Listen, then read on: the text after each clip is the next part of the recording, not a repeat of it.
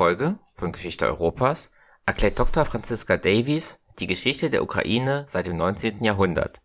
Sie beginnt dabei mit der Entstehung der Idee der Nation Ukraine, erzählt vom Chaos im Nachgang des Ersten Weltkriegs, von der Hungersnot am Ende der 1920er und den Erfahrungen und Folgen der deutschen Besatzung im Zweiten Weltkrieg. Die Zeit des Kalten Kriegs und insbesondere dessen Ende erklärt sie genauso wie das Geschehen in der Ukraine seit den 1990ern mit Blick auf die Orangene Revolution, den Euromaidan, die Krim-Krise bis hin zum aktuell laufenden militärischen Konflikt. Zum Kontext ist es hier wichtig zu wissen, dass wir diese Folge am Vormittag des 28. Februars 2022 aufgenommen haben. Frau Dr. Davis hatte sich sehr spontan zu dieser Aufnahme bereit erklärt. So wenig Zeit ist bei mir, glaube ich, noch nie zwischen Kontaktanfrage, Aufnahme und Veröffentlichung vergangen. Wir hatten uns vor der Aufnahme auf eine grobe Gliederung geeinigt, anhand derer Frau Dr. Davis dann das Thema ausbreitet. Aufgrund der Aktualität der Lage habe ich dann jetzt einfach mal beschlossen, dass die Kategorie Europa aktuell in meinem Podcast ohne die übliche einführende Quelle auskommt und auch dann veröffentlicht wird, wenn die Folge fertig ist. Heißt also, diese Folge kommt dienstags und am Montag kommt dann die nächste reguläre Folge. Frau Dr. Davis spricht in ihrer Erklärung auch zwei Themen an, zu denen ich schon eigene Episoden produziert habe. Schaut in die Show Notes, dort findet ihr Links zur Operation Barbarossa, also dem deutschen Überfall auf die Sowjetunion 1941 und die Auflösung der Sowjetunion im Jahr 1991. Das war's jetzt auch schon mit dem Vorlauf. Ich wünsche euch viele neue Erkenntnisse beim Anhören dieser Folge. Also mein Name ist Franziska Davis. Ich bin Historikerin an der LMU München, Osteuropa-Historikerin, beschäftige mich dort vor allem mit der russischen, ukrainischen und polnischen Geschichte mein Schwerpunkt bisher, ähm, also in meinem alten Forschungsprojekt, war eigentlich vor allem das russische Reich des 19. Jahrhunderts. Aber mit der Ukraine habe ich mich äh, schon immer viel befasst, viel auch die Arbeiten von Kollegen gelesen, was vielleicht auch damit zusammenhing, dass als ich anfing, osteuropäische Geschichte zu studieren, 2004 die Orangene Revolution losging und das damit für mich auch das erste Ereignis war, das unmittelbar in meine frühe Beschäftigung mit der osteuropäischen Geschichte zusammenfiel. Und jetzt in meinem zweiten Forschungsprojekt geht es auch um die Ukraine unter anderem. Und der Anlass, dass wir jetzt heute miteinander sprechen, ist das, was seit letzter Woche in der Ukraine halt passiert ist. Was ist der passende Begriff für das, was wir da sehen? Es handelt sich um einen imperial-chauvinistischen Angriffskrieg Putins auf ein friedliches, unabhängiges, demokratisches Land. Gut, dann bleiben wir bei dem Begriff Ankriegskrieg. Den wollen wir jetzt heute besprechen und müssen, glaube ich, relativ weit vorne anfangen, weil eine dieser Dinge, die in der letzten Woche passiert sind, war ja diese Rede Putins, in der gesagt wurde, dass die Ukraine an sich ja keine historische Existenz sozusagen hat. Ähm, wie sieht das aus? Wie ist das Thema Nationalismus und Ukraine? Oder anders gefragt, wann entstand die Ukraine als Nation? Also eines möchte ich vorweg sagen. Was Putin gesagt hat, ist falsch in jeder Hinsicht. Es ist aus historischer Sicht falsch. Es ist aber auch letztlich irrelevant.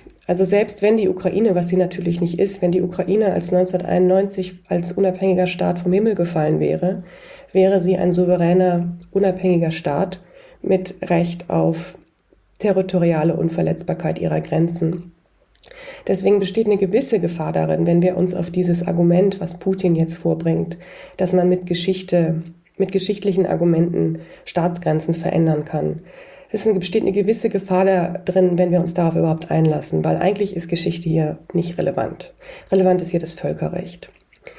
Nichtsdestotrotz werde ich jetzt einfach, ähm, weil auch zu wenig bekannt ist über die Geschichte der Ukraine, weil Putin gerade in Deutschland in den letzten Jahren viel zu erfolgreich war mit diesem Narrativ, dass die Ukraine ein künstliches Gebilde sei. Äh, wir erinnern uns ähm, auf die Reaktion des Altkanzlers Helmut Schmidt, äh, nachdem Putin die Krim annektiert hatte, wo er auch wieder die völlig falsche These vertreten hat, dass Historiker und Historikerinnen sich nicht einig seien, ob es die Ukraine überhaupt gibt. Völliger Blödsinn. Aber damit sieht man, dass ähm, dieses Denken, dass die Daseinsberechtigung, die Existenzberechtigung von staatlichen Grenzen mit irgendwie mit Geschichte zusammenhängt, dass es immer noch sehr tief verankert ist. Und es ist falsch wenn, wenn wir damit anfangen würden, würde morgen ein europaweiter Krieg aus, ausbrechen. Aber trotzdem, das sage ich jetzt vorweg, aber trotzdem werde ich jetzt äh, über die Entstehung der ukrainischen Nationalbewegung erzählen und damit, glaube ich, auch sehr deutlich machen, dass, ähm, dass das natürlich völliger Blödsinn ist, was Putin erzählt hat. Ähm, also wenn wir uns mh, mm, die Entstehung der ukrainischen Nationalbewegung anschauen wollen, dann müssen wir ins 19. Jahrhundert zurückschauen. Das ist ganz typisch für die Geschichte europäischer Nationalbewegungen. Ganz viele davon ähm, beginnen, ähm, sich im 19. Jahrhundert vielleicht nicht tatsächlich zu entstehen, aber sich zu dynamisieren, wichtiger zu werden und werden das dann im Verlauf des 19. Jahrhunderts immer mehr. Wenn wir uns die Ukraine anschauen dann, ähm, und aufs 19. Jahrhundert schauen, dann sehen wir erstmal, dass die Ukraine zu diesem Zeitpunkt keinen Staat, keinen eigenen Staat hatte, sondern aufgeteilt war zwischen zwei Großreichen, dem Russischen Reich und dem Habsburger Reich. Das wiederum ging zurück auf die Dreiteilung Polens zwischen also oder durch das Habsburger Reich, das Russische Reich und Preußen am Ende des 18. Jahrhunderts, die letzte Teilung, die dann damit die Auslöschung des polnischen Staates besiegelt hat, war 1795. Und dadurch sind die Gebiete, die zu, zum großen Teil unter anderem von Ukrainern und Ukrainerinnen besiedelt waren, eben Teil dieser Großreiche geworden. Eines der wichtigsten Zentren der frühen ukrainischen Nationalbewegung war die ähm, Universität Kharkiv, äh, 1804 gegründet, gegründet. Kharkiv ist heute etwa 30 Kilometer von der russisch-ukrainischen Grenze entfernt. Und während wir sprechen, versuchen russische Truppen, die Stadt zu erobern. Bisher äh, ist es den Ukrainern und Ukrainerinnen Gott sei Dank gelungen, Kharkiv zu halten. Äh, Träger dieser frühen Nationalbewegung waren oft Nachfahren der Elite des äh, frühneuzeitlichen kosakischen Staatsverbandes des 17. Jahrhunderts, des Hetmanats. Dieser frühneuzeitliche Staat, kann man sagen, oder dieser frühneuzeitliche staatsähnliche Verband des 17. Jahrhunderts gilt in der Ukraine im Grunde, wenn man jetzt die Kiewer Rus ähm, mal ausklammert, den, den mittelalterlichen Staat, als eine ganz wichtige Etappe ukrainischer Staatlichkeit. Das Hetmanat ähm, war ein kosakischer, frühneuzeitlicher, äh, protostaatlicher Herrschaftsverband. Für die ukrainische Nationalbewegung ähm, war er also nicht nur als tatsächliche Manifestation ukrainischer Abgrenzung zu den beiden Nachbarn Russland und Polen wichtig, sondern vielleicht noch wichtiger war ähm, der Bezugspunkt zu diesem Kosakenverband für die Nationalbewegung im 19. Jahrhundert, als eben die eigenständige ukrainische Geschichte entdeckt wurde. Und dieser Bezug zu, zu, zum Kosakentum ist bis heute wichtig. Die, die Kosaken in der Ukraine waren geflohene Bauern, die sich in egalitär verfassten Gemeinschaften zusammenschlossen. Und das war eben dieser Mythos von Freiheit und Gleichheit, der die ukrainische Nationalbewegung prägte. Und das zeigt sich, wie gesagt, bis heute. Also in der Nationalbehymne der Ukraine heißt es, dass die Ukrainer Brüder kosakischer Herkunft sind. Und äh, im Kharkiv äh, zu Beginn des 19. Jahrhunderts waren es gerade oftmals Nachkommen der Führungseliten dieses Hetmanats, die in, in der Zwischenzeit oftmals in den russländischen Adel kooptiert worden waren, die sich begannen für die ukrainische Geschichte, für die ukrainische Sprache, für die ukrainische Kultur ähm, zu interessieren. Also diese Menschen hatten sich, waren einerseits ins russische Reich integriert, waren oft auch sozusagen intellektuelle Eliten dieses Reiches, ähm, aber hatten sich ein regionales Sonderbewusstsein erhalten. Und das richtete sich, wie gesagt, besonders auf Sprache und Kultur. Ähm, und sie begannen diese Geschichte und Sprache und Kultur zu erforschen, darüber zu schreiben, sich dafür zu interessieren. Und hier ging es nicht um Unabhängigkeit vom Russischen Reich. Hier ging es wirklich um eine, ja, erstmal kulturelle Eigenständigkeit, kulturelle, sprachliche, historische Eigenständigkeit. Und äh, das ist, glaube ich, wichtig, gerade heute, dass wir uns das klar machen, dass diese frühe Nationalbewegung ihre Ursprünge in Kharkiv hatte weil sich ja auch gerade in Deutschland bisher, ich denke, das wird sich jetzt unter den Bedingungen, die wir gerade sehen, ändern. Bisher dieses Bild sehr stark war von einer gespaltenen Ukraine, einer in Ost und West gespaltenen Ukraine, wo, ein, wo eine ukrainische westliche Ukraine einer russisch dominierten östlichen Ukraine entgegensteht. Dieses Bild ist falsch und es ist nicht zuletzt historisch falsch. Die Ursprünge der ukrainischen Nationalbewegung liegen äh, im Osten.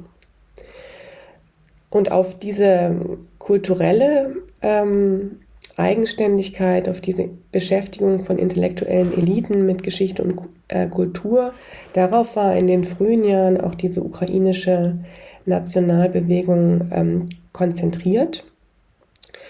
Und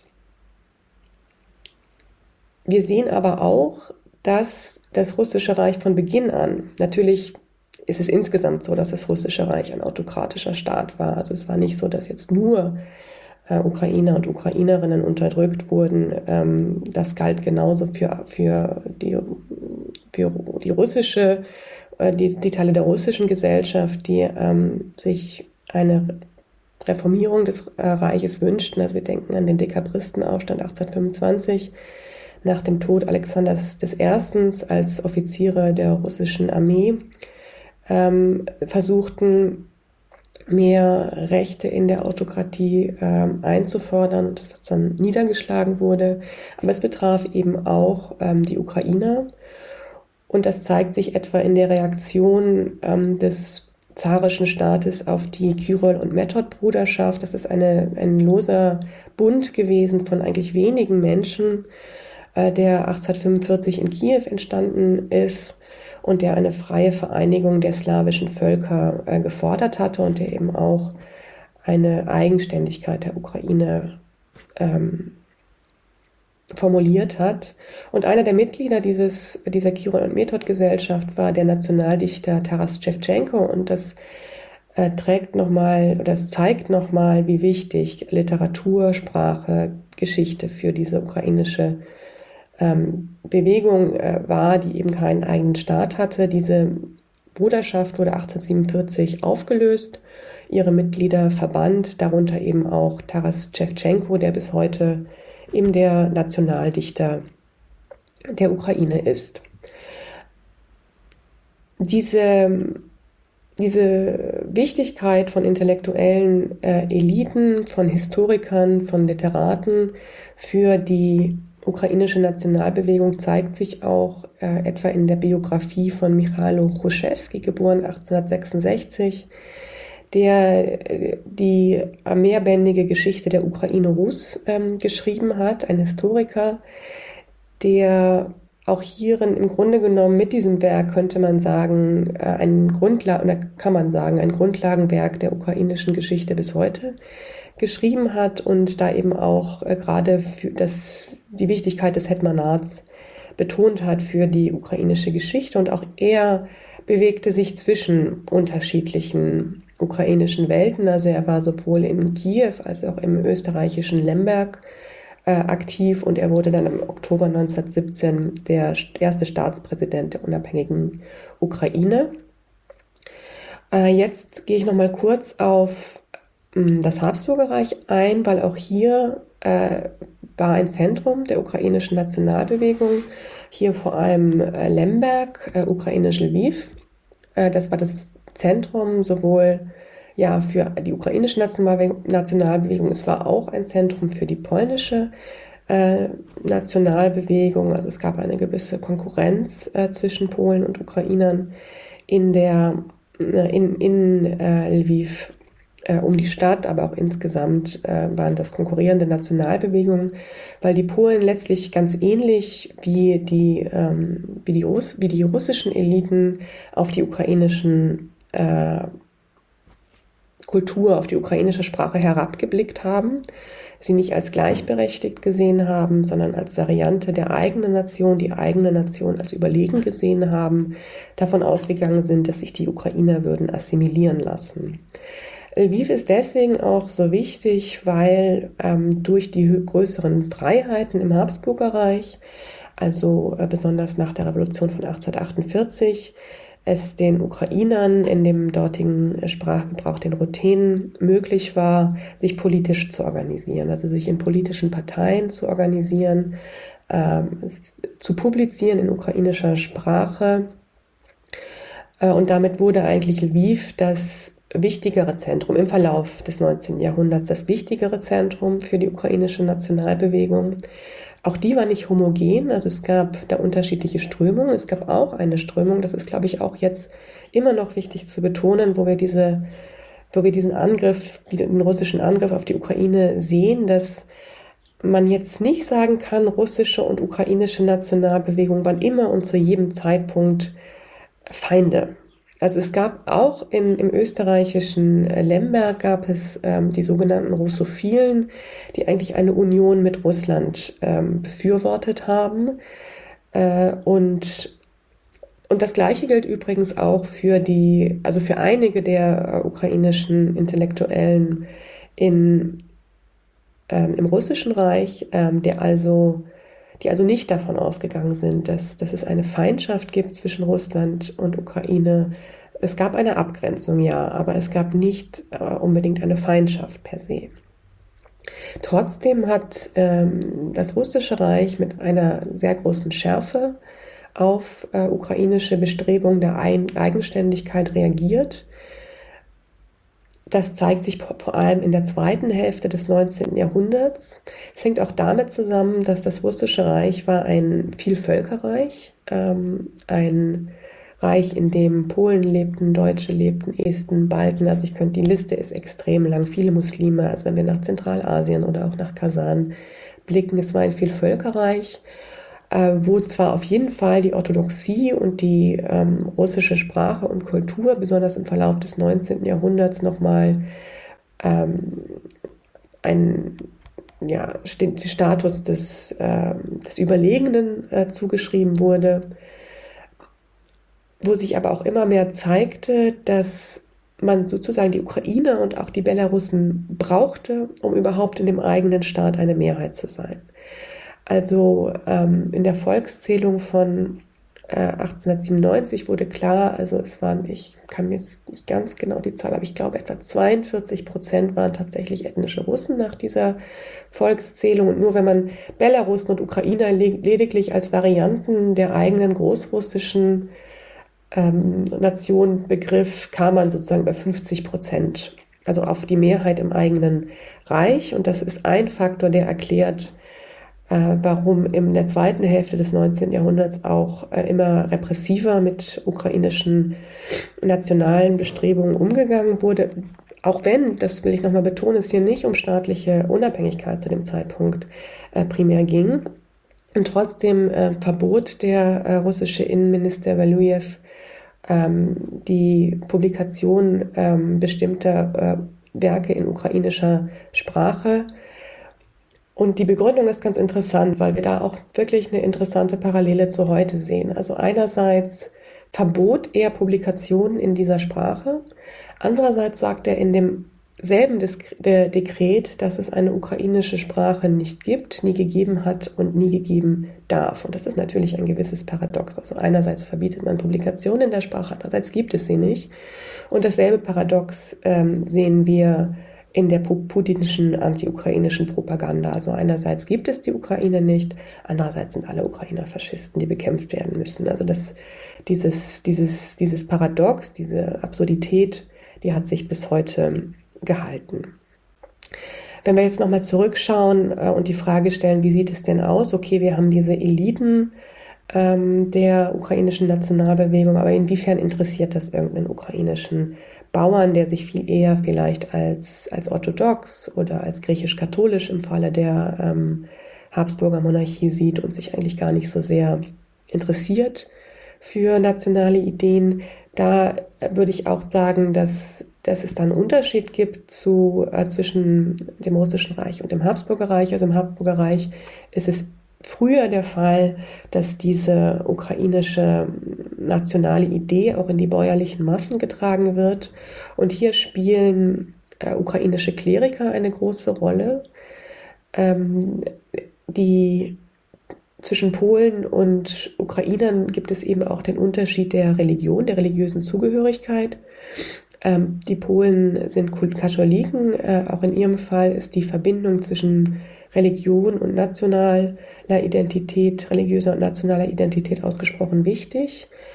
Und diese religiöse Komponente des ukrainischen Nationalismus sehen wir auch in der westlichen Ukraine, wo es eben der, ähm, der griechisch-katholische Glauben ist, also wo man den Papst zwar als Oberhaupt anerkennt, aber dem Ritus trotzdem den orthodoxen Ritus folgt. Und diese Kleriker sind es, die eben dazu beitragen, dass diese Idee einer ukrainischen Nation auch allmählich in die bäuerlichen Massen getragen werden. Äh, jetzt gehe ich noch ähm, auf ein auch ein wichtiges ähm, Gebiet, eine wichtige Region der russischen Geschichte, äh, der ukrainischen und russischen und krimtatarischen Geschichte. Das ist eben die Halbinsel Krim. Die wird ähm, 1783 vom äh, russischen Zahnreich annektiert unter Katharina II. Äh, und auch hier wieder sehen wir die Absurdität ähm, des russischen Anspruchs, des putinschen Anspruchs auf dieses Gebiet, das er ja als urrussisch bezeichnet hat, als russische Erde. Tatsächlich ist äh, die Krim zu diesem Zeitpunkt vor allem von, ihren muslimischen, von ihrer muslimischen Bevölkerung geprägt, aber es ist vor allem auch einfach ein multiethnischer äh, ein multiethnisches, ein multireligiöses Gebiet. Also dort leben Griechen, dort leben Juden, dort leben Krim-Tataren. Im Verlauf des 19. Jahrhunderts wird dieses Gebiet aber auch äh, sozusagen symbolisch-kulturell immer stärker ins russische Reich äh, integriert. Äh, ukrainische und russische Bauern beginnen dort zu siedeln. Die Krim-Tataren äh, werden teilweise äh, kooptiert, integriert ins russische Reich, teilweise aber eben auch marginalisiert. Ein Wendepunkt ist hier der Krimkrieg, äh, der 1853 beginnt und in dem, also gegen das Osmanische Reich und in dem Krimtataren äh, en masse Illoyalität gegen das Russische Reich, gegenüber dem Russischen Reich vorgeworfen wird, was zu sehr repressiven Maßnahmen gegen sie führt und auch zu einem Massenexodus der Krimtataren aus diesem, ähm, aus diesem Gebiet, so dass sie zwar nicht, also sie werden zu diesem Zeitpunkt noch nicht ähm, deportiert oder sowas, das kommt später, aber sie werden zurückgedrängt. Also sie, ihr Anteil an der Gesamtbevölkerung ähm, geht immer mehr zurück. Dann würde ich jetzt weitermachen mit dem Ersten Weltkrieg. Ähm, Im Ersten Weltkrieg wird erstmals etwas greifbar, was bis dahin eigentlich eher als ähm, ja, abwegiger Traum ähm, erschien, nämlich ein unabhängiger ukrainischer Staat. Das ist äh, bei, auch bei anderen äh, nationalen Bewegungen in Ostmitteleuropa im 19. Jahrhundert so, also in dem Zeitpunkt, wo die Großreiche miteinander in Krieg treten, wo es möglich erscheint, dass sie zusammenbrechen, dass es eine neue ähm, politische Ordnung gibt, äh, rückt eben auch diese Vorstellung einer, eines unabhängigen Staates, einer unabhängigen Ukraine näher. Und ähm, erste tatsächliche Versuche, einen ukrainischen unabhängigen Staat zu gründen, gibt es dann auch in dem Moment, wo das Russische Reich zusammenbricht, also 1917 ähm, im Februar, als ähm, ja, dass die Romanow-Dynastie endet, endet, der Zar Nikolaus II. abdankt und äh, erstmal unklar ist, welche politische Ordnung kommt jetzt. In, in Russland selber ähm, gibt es eine Art, gibt es erstmal die provisorische Regierung äh, und dann ein, aber auch eine Gegenmacht, ähm, den Arbeiter- und so Sowjetrat, äh, der, der diese mh, mm, die die politische Macht der ähm, provisorischen Regierung herausfordert. In der Ukraine, speziell in Kiew, bindet sich eine, die sogenannte zentrale Rada, ähm, die auch erstmal nicht eindeutig äh, Richtung ukrainischer Unabhängigkeit geht, weil es gibt ja jetzt die Vorstellung, dass es ein demokratisches, vielleicht föderales Russland geben könnte, wo unterschiedliche Völker gleichberechtigt nebeneinander existieren.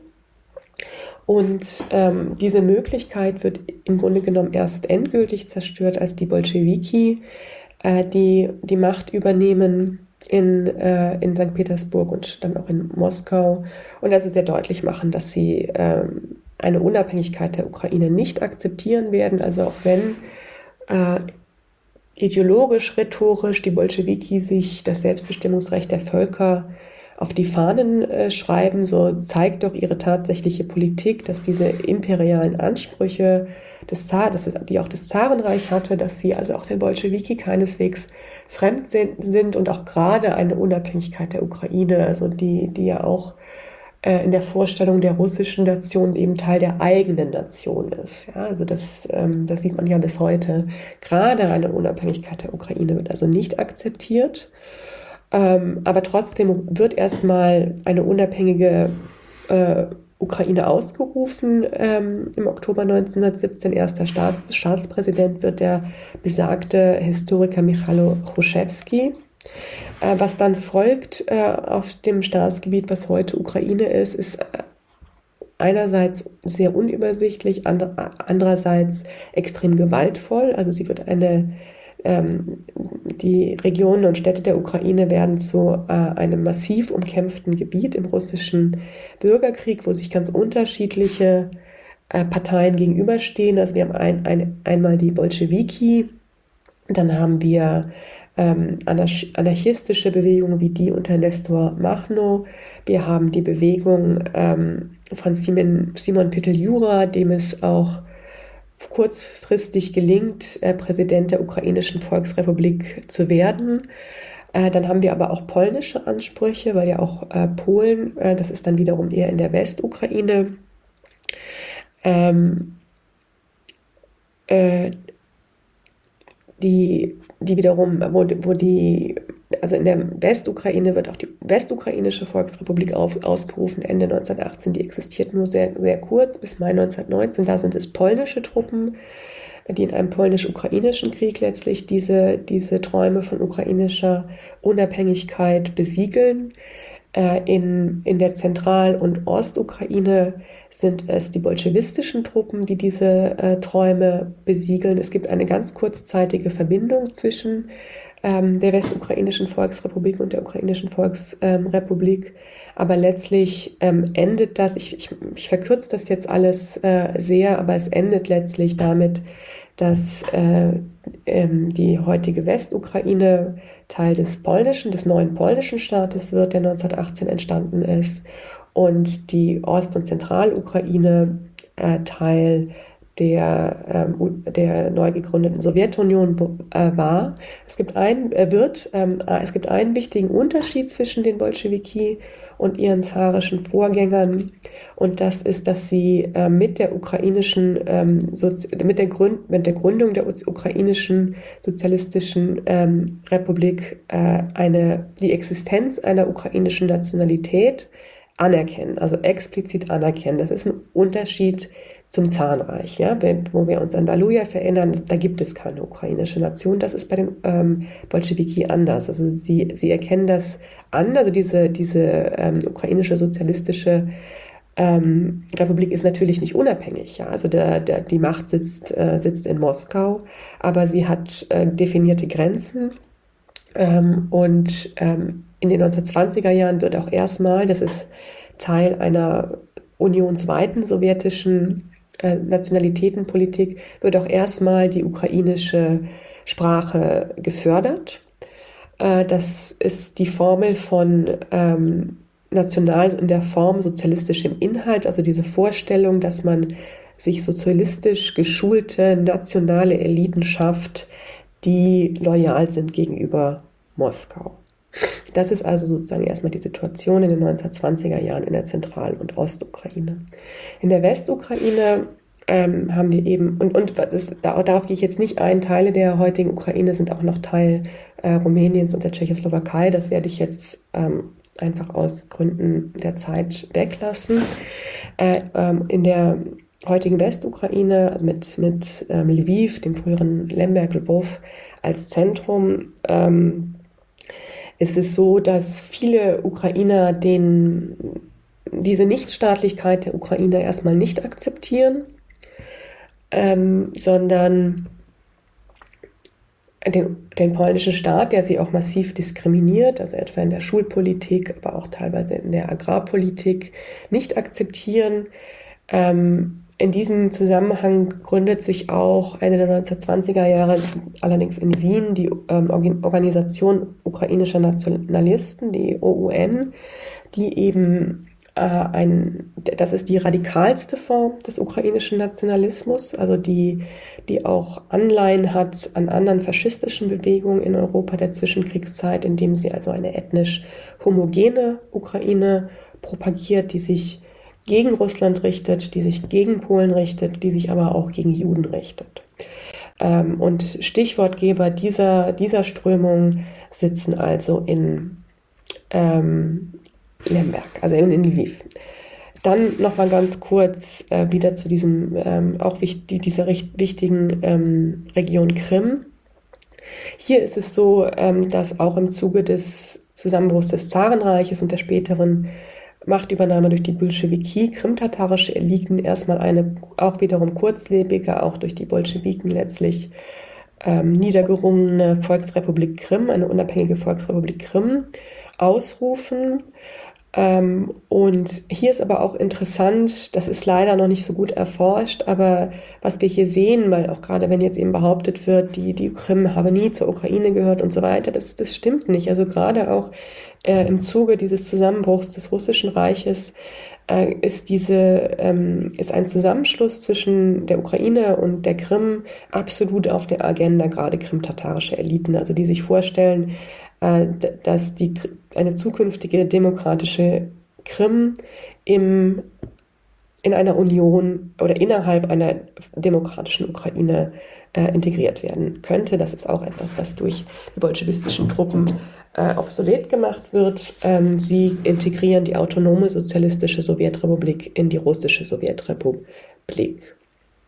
Ja, so, das ist also die ähm, Situation äh, nach dem äh, Ersten Weltkrieg.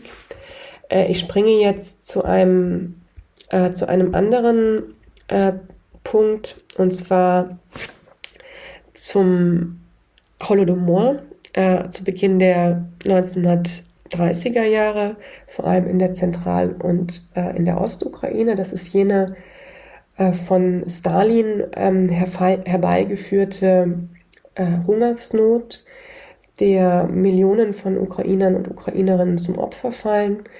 Ähm, die, die, Opferzahl ist nicht ganz klar, aber sie bewegt sich zwischen vier und ähm, sieben Millionen Menschen. Höhepunkt ist zwischen 1932 und 1933.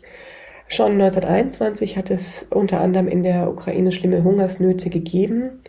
Und diese Hungersnot 1932-33 betrifft auch nicht nur äh, die Ukraine, sie betrifft auch andere Regionen äh, im äh, Russ also in, in der Sowjetunion. Ganz besonders schlimm betroffen ist auch Kasachstan, wo es ebenfalls Millionen Tote gibt. In der Ukraine aber erhält diese Hungersnot, die maßgeblich dadurch verursacht ist, dass durch die Zwangskollektivierung der Landwirtschaft, durch die Zwangsrequirierung von, von, von den Getreideernten der Bauern in, und, und diese Hungersnot erhält in der Ukraine eine eindeutig anti-ukrainische Stoßrichtung. Also es geht da, sie geht auch in der Ukraine einher mit Massenterror gegen ukrainische Eliten, die als Nationalisten erschossen werden. Äh, und in der Ukraine, in der Erinnerungskultur der Ukraine gilt diese Hungersnot als Genozid, als, als ein Versuch der Genozid Stalins am ukrainischen Volk.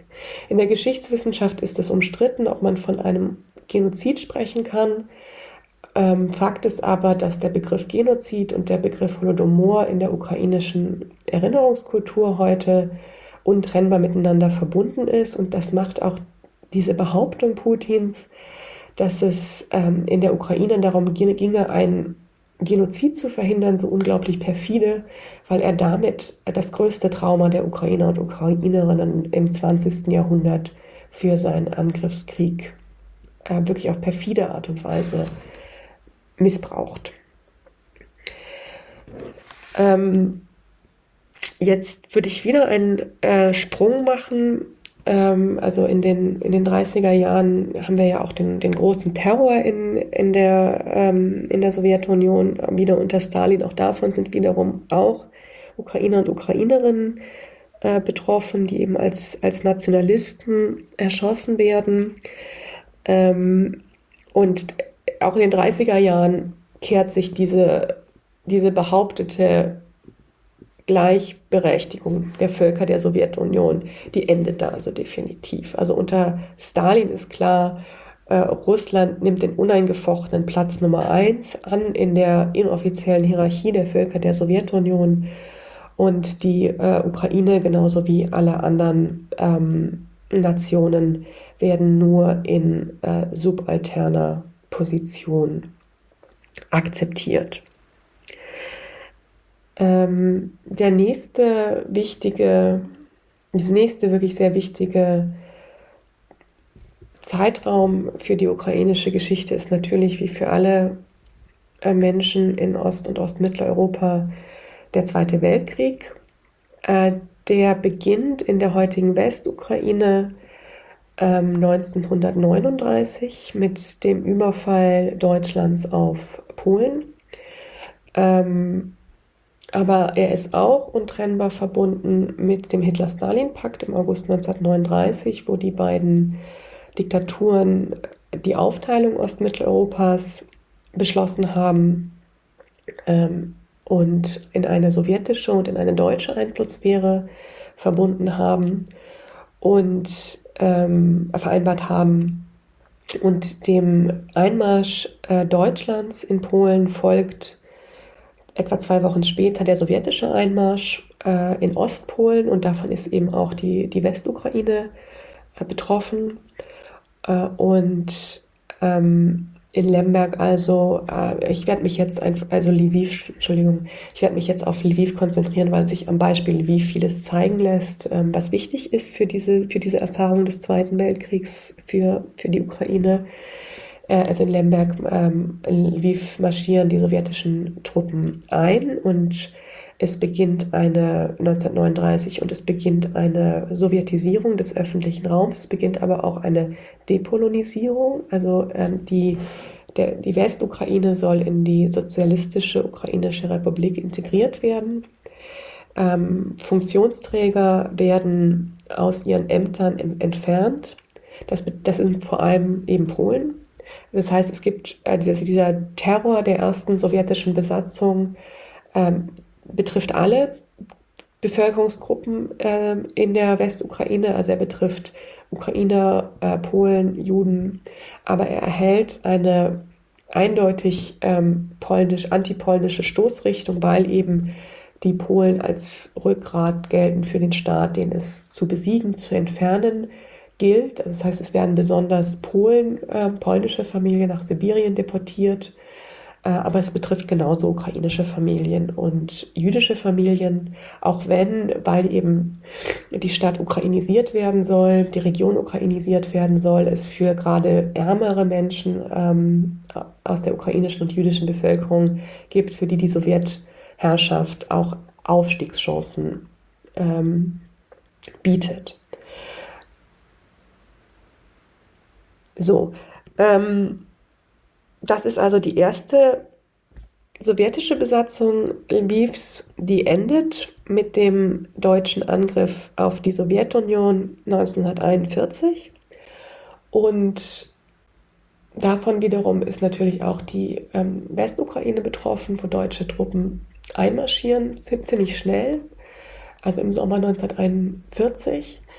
Und was wir dann jetzt sehen, gehört zu den dunkelsten Kapiteln der ukrainischen Geschichte. Die Sowjets, bevor sie aus Lviv abziehen, ermorden ähm, tausende Gefangene, also NKWD, der russische Inlandsgeheimdienst, ermordet tausende Gefangene in den Gefängnissen von Lviv. Ähm, und die, bevor sie abziehen, und die deutsche Propaganda stellt diese Verbrechen als, ähm, als Beweis für den jüdischen Bolschewismus dar. Also als ein, ein, wird es als ein Verbrechen der Juden in der Propaganda dargestellt, die ukrainische, auch die polnische Propaganda greift diese, greift diese Vorwürfe aus, dass natürlich auch jüdische Zionisten und Zionistinnen unter den Opfern waren, das wird verschwiegen. Ähm, und es spielt aber nicht nur, das muss man auch ganz klar sagen, es spielt nicht nur die deutsche Propaganda eine Rolle, es spielt auch der ukrainische Antisemitismus und der polnische Antisemitismus eine Rolle, der schon in den 1930er Jahren äh, die Stadtgesellschaft in Lviv ähm, geprägt hat. Und es spielt eben dieser radikale ähm, faschistische ukrainische Nationalismus eine Rolle, ähm, wo eben Stichwortgeber in, äh, in Lemberg sitzen, in Lviv sitzen. Und das erklärt unter anderem, warum es dann zu einem furchtbaren Pogrom gegen die jüdische Bevölkerung Lvivs gibt, äh, das zu einem Großteil, also es wird natürlich angefacht von den Deutschen, die Deutschen sind beteiligt, die Wehrmacht ist beteiligt, ähm, vor allem die Wehrmacht vor allem als, äh, als Armee, die dieses Pogrom anfacht, äh, unterstützt. Einsatzgruppen beteiligen sich an der Ermordung von Jüdinnen und Juden, aber, es, aber eben auch ukrainische Milizen und ukrainische Nationalisten beteiligen sich. Äh, Juden werden und Juden und Jüdinnen werden öffentlich gedemütigt, die Frauen sexuell erniedrigt, äh, die Menschen äh, gezwungen, die Leichen aus den Gefängnissen, also die NKWD-Opfer aus den Leichen, die Leiche aus den Gefängnissen zu ziehen, die Straßen zu säubern, kommunistische Lieder zu singen. Also dieser, dieses Feindbild des jüdischen Bolschewismus spielt eine zentrale Rolle und diese Menschen werden massenhaft erschossen ähm, oder auf andere brutale Weise ermordet. Das ist, das ist kein, kein ein ukrainisches Phänomen. Leider, das ist ein Phänomen, das sie in diesem, in diesem Zeitraum des Herrschaftswechsels 1941, also die abziehenden Sowjettruppen, die Deutschen äh, marschieren ein, zieht sich das also ähm, vom Schwarzen Meer bis ins Baltikum. Man hat es Ähnliches in Litauen, äh, Ähnliches in Ostpolen. Also Polen ist be vielleicht bekannt, dass das Pogrom von Jedwabne was vor einigen Jahren in Polen zu einer großen Diskussion gesorgt hat, wo Polen und vor allem Polen, aber auch Polinnen ihre jüdischen Nachbarn und Nachbarinnen ermorden. Äh, ja, und das, das prägt also diesen, diese, diese frühen Julitage. Die Auslöschung der jüdischen Gemeinde geht aber über die nächsten Zeiten weiter. Also auch in Lviv wird ein Ghetto eingerichtet. Auch in Lviv finden die ganze Zeit Massenerschießungen statt. Ähm, vor allem von Juden, aber nicht nur von Juden. Also auch Ukrainer und Polen werden zu Opfern der deutschen Besatzung. Sie werden als Zwangsarbeiter rekrutiert. Sie werden, ähm, wenn sie der Illoyalität gegenüber Deutschland beschuldigt werden, werden sie genauso erschossen. Ähm, und ein Grund für diese frühe Zusammenarbeit, also es wird auch äh, ein sehr, sehr kurzlebiger äh, ukrainischer Staat von Jaroslav Stetsko in, ähm, in Lviv ausgerufen, ist aber auch, dass gerade ukrainische Nationalisten und gerade diese radikalen Nationalisten ähm, gehofft haben, äh, unter deutscher Herrschaft würde ein ukrainischer Staat ähm, gegründet werden können. Das ist der Grund für die Zusammenarbeit, Zusammenarbeit der Organisation ukrainischer Nationalisten mit dem deutschen Staat zu Beginn des Krieges. Äh, das, das spielt also ebenfalls eine wichtige Rolle auch für diese antijüdische äh, Gewalt. Die jüdische Gemeinde Lvivs und wie, wie gesagt, hier, hier sehe ich Lviv beispielhaft für ganz viele Städte und Dörfer in der, in der Westukraine, wird durch den Zweiten Weltkrieg praktisch ausgelöscht. Ähm, die, die Juden und Jüdinnen Lvivs werden vor allem in Berezets äh, ermordet, also jedem, Vernicht jedem Vernichtungslager in, in Ostpolen ähm, dass eines der drei wichtigsten Vernichtungslager in, in der sogenannten Aktion Reinhardt ist, ähm, wo also die Ermordung des polnischen Judentums im Grunde beschlossen wird. Ähm, und ja, wie gesagt, das, der Zweite Weltkrieg ist auch ein schmerzhaftes Kapitel, gerade auch für die jüdisch-ukrainischen Beziehungen, weil ähm, es eben nicht nur aufgrund dieser Pogrome, sondern auch weil über den Krieg, über den Verlauf des Krieges auch diejenigen Juden und Jüdinnen, die überleben, äh, nicht gerade auf große Solidarität treffen. Äh, also es gibt natürlich Polinnen und Polen und Ukrainer und Ukrainerinnen, die unter Einsatz ihres eigenen Lebens helfen, äh, die Menschen verstecken, die ehemalige Bekannte, ehemalige Kommilitonen aufnehmen, Ähm, aber man muss deutlich sagen, dass den meisten Jüdinnen und Juden niemand zu Hilfe gekommen ist und, und die allermeisten nicht überlebt haben. Ähm, ein anderer Aspekt der, des Zweiten Weltkriegs, der sehr schmerzhaft ist, der wirklich eine dunkle ähm, Kapitel der ukrainischen Geschichte darstellt, sind die ähm, Massaker von Wolhynien. Das betrifft jetzt vor allem die, die ukrainisch-polnischen Beziehungen. Also gerade in, das ist jetzt nicht nur, also das ist in Ostgaliz, Ostgalizien ist hier ein Zentrum, aber auch das weiter nördlich gelegene Wolhynien, vor allem der ländliche Raum. Und auch hier spielt wieder, äh, spielen wieder ukrainische Nationalisten und der militärische Arm der Organisation ukrainischer Nationalisten, die ukrainische Aufstandsarmee, eine zentrale äh, Rolle, weil sie nämlich im Zweiten Weltkrieg die Chance erblicken und natürlich auch in, insgesamt in der Radikalisierung der Gewalt, die mit dem deutschen Überfall einhergeht, ähm, ihren Traum einer ethnisch homogenen Ukraine zu veröffentlichen, äh, zu, äh, zu ähm, umzusetzen. Und diese Ukraine ist eben dann auch eine Ukraine ohne Polinnen und Polen.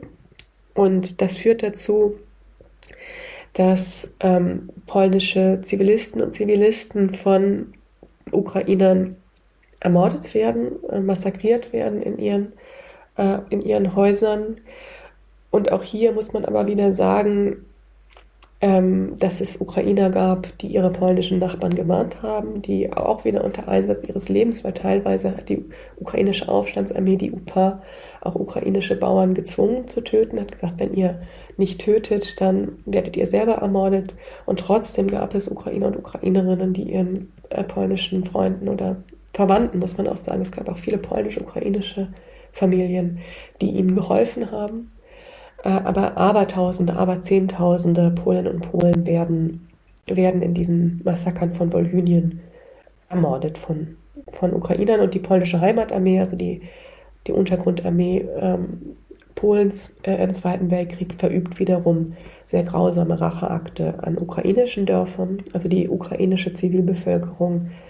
Das ist zahlenmäßig nicht so hoch, aber es sind auch einige tausend äh, Ukrainer und Ukrainerinnen, die von von der polnischen Heimatarmee ermordet werden. Ähm, und darin zeigt sich auch, ähm, wie dieser deutsche Überfall zur, diese, diese wirklich über Jahrhunderte multiethnischen, multireligiösen Gebiete zu, zu weitgehend, nicht völlig, aber zu weitgehend homogenen Gebieten gemacht wird. Das wird dann durch, durch den Bevölkerungstransfer, äh, durch die Vertreibung der, der Polen aus, ähm, aus der nun um den Westen erweiterten ukrainischen sozialistischen Republik nach äh, oder im Zuge des Ende des Zweiten Weltkriegs wird diese, diese Homogenität nochmal verstärkt. Also die überlebenden Polen werden ausgesiedelt in, in, in das ähm, sozialistische Polen. Innerhalb von Polen werden aber auch Ukrainer aus- oder umgesiedelt. Also hier, hier werden, hier sieht man, dass, dass durch den Zweiten Weltkrieg, durch den deutschen Überfall Homogenitätsvorstellungen ähm, umgesetzt werden, extrem gewaltvoll. Das ist jetzt ein, eine Tour de force durch den Zweiten Weltkrieg in der, in der Westukraine. Ich muss aber dazu auch noch sagen, dass ähm, diese Untergrundarmeen, also wir haben eben einerseits die, die UPA, die Aufstand, Aufstandsarmee, die gegen Polen, aber auch gegen die Deutschen schließlich, auch gegen die Sowjets kämpft. Es gibt genauso Ukrainer, die sich sowjetischen Partisanenverbänden anschließen und ähm, als sowjetische Partisanen und Partisaninnen gegen die deutschen äh, Nationalsozialisten kämpfen. Wenn wir uns jetzt die Zentralukraine anschauen äh, und die Ostukraine, die wird ähm, durch den deutschen Angriff auf die Sowjetunion 1941 zum Kriegsschauplatz. Äh, und hier ist, ist dieser radikale ukrainische Nationalismus, also es gibt natürlich auch dort ukrainische Nationalisten, aber er ist nicht so stark ähm, wie in der Westukraine, auch von seiner Infrastruktur her. Ähm, und, und es gibt auch hier oder es gibt hier auch gerade, und das ist auch, glaube ich, wichtig, um die Vielschichtigkeit und die Komplexität der ukrainischen Geschichte zu verstehen. Es gibt Millionen von äh, Ukrainern und auch Ukrainerinnen, die als Soldaten in der Roten Armee dann gegen Deutschland ähm, kämpfen. Also etwa sechs Millionen von ihnen sind aus, stammen aus der Ukraine. Ähm, also diese Gleichsetzung Sowjetunion gleich Russland, sowjetischer Sieg über den Faschismus gleich russischer Sieg ist falsch. Ukrainer und Ukrainerinnen, aber auch Belarusen und Belarusinnen, aber auch ähm, Soldaten aus den zentralasiatischen Republiken, aus der ganzen Sowjetunion äh, spielen eine große Rolle. Was aber de facto passiert durch äh, den deutschen Angriff auf die Sowjetrepublik, äh, durch die, auf die Sowjetunion, ist, dass das, was heute die Ukraine ist, ähm, das war unter totaler deutscher Besatzung. Genauso wie das heutige Belarus unter totaler deutscher Besatzung war. Äh, und auch in der Sowjetunion ähm, werden Juden und Jüdinnen von den Deutschen ermordet. Äh, und anders als, also in, in Lviv ist es beides. Da gibt es einerseits die Abtransporte in den Vernichtungslagern und Massenerschießungen weiter westlich. In dem Generalgouvernement Polen werden Juden und Jüdinnen vor allem ähm, und, und ähm, Romja und äh, Roma vor allem in den Vernichtungslagern ermordet. Ähm, in der Zentral- und äh, Ostukraine sind es vor allem Massenerschießungen, also eine eine Armee nimmt oder die Wehrmacht äh, nimmt eine ukrainische Stadt oder ein ukrainisches Dorf ein und ähm, ein paar Tage später werden alle Juden und Jüdinnen erschossen. Äh, das die größte Massenerschießung von Jüdinnen und Juden äh, findet äh, in Kiew statt, kurz nachdem die 6. Armee unter General von Reichenau die Stadt eingenommen hat im September 1941 ähm, beschließt. Und übrigens ist es auch ganz wichtig, Zusammen mit der Wehrmacht beschließen die SS-Einsatztruppen die Ermordung der jüdischen Bevölkerung. Also äh, ähm, da sieht man, dieser Mythos die, der sauberen Wehrmacht ist grundfalsch. Sie war massiv verstrickt in die Verbrechen. Äh, beschließen da die Juden und Jüdinnen Kiews zu ermorden und das geschieht innerhalb von etwa zwei Tagen, Ende September 1941. Ähm, und es gibt also es gibt kaum Überlebende. Es gibt kaum Überlebende. Ähm, die Wehrmacht leistet logistische Unterstützung. Ähm, Menschen aus der nicht-jüdischen lokalen Bevölkerung helfen, äh, äh, auch das wiederum ein schmerzhafter Aspekt der Geschichte der Ukraine, helfen den Deutschen, die Juden und Jüdinnen zu identifizieren. Also diese Helfer erschießen selber nicht, das machen, das machen die Einsatzgruppen. Äh, aber sie helfen eben dabei, Jüdinnen und Juden zu identifizieren. Äh, das jetzt nur als Fußnote, aber auch das ist wichtig für diese Massaker, für diese Massaker, also Babinja steht, steht da beispielhaft für ganz viele Massaker. Für dieses Massaker werden die Verantwortlichen praktisch nicht zur Rechenschaft gezogen. Also es gibt gegen einige Hauptverantwortliche, unter anderem Paul Blobel, Reichenau stirbt noch während des Krieges, äh, Paul Blobel, ähm, äh, Kommandeur der, ähm, des Sonder, äh, der äh, Einsatzgruppe, einer der Kommandeure der Einsatzgruppe C, Sonderkommando 4a, wird zum Tode verurteilt in dem Einsatzgruppenprozess in Nürnberg nach dem Krieg.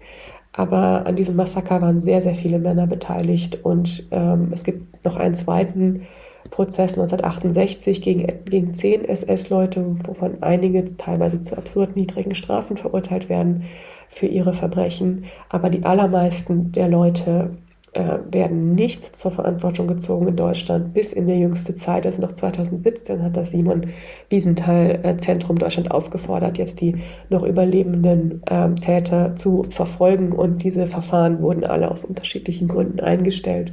Ich weiß jetzt nicht, ob inzwischen der letzte gestorben ist, aber bis vor wenigen Jahren lebten äh, deutsche Bürger, die in Kiew äh, Abertausende Juden erschossen haben, unbehelligt in, in der Mitte unserer Gesellschaft weiter. Ähm,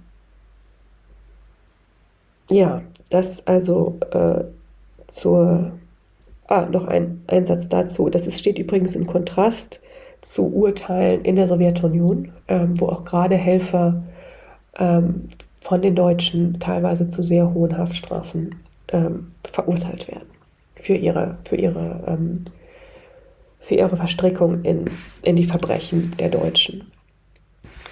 Äh, jetzt nochmal ähm, auch ganz kurz zur Ukraine, äh, zur Krim, weil das glaube ich auch äh, wichtig ist.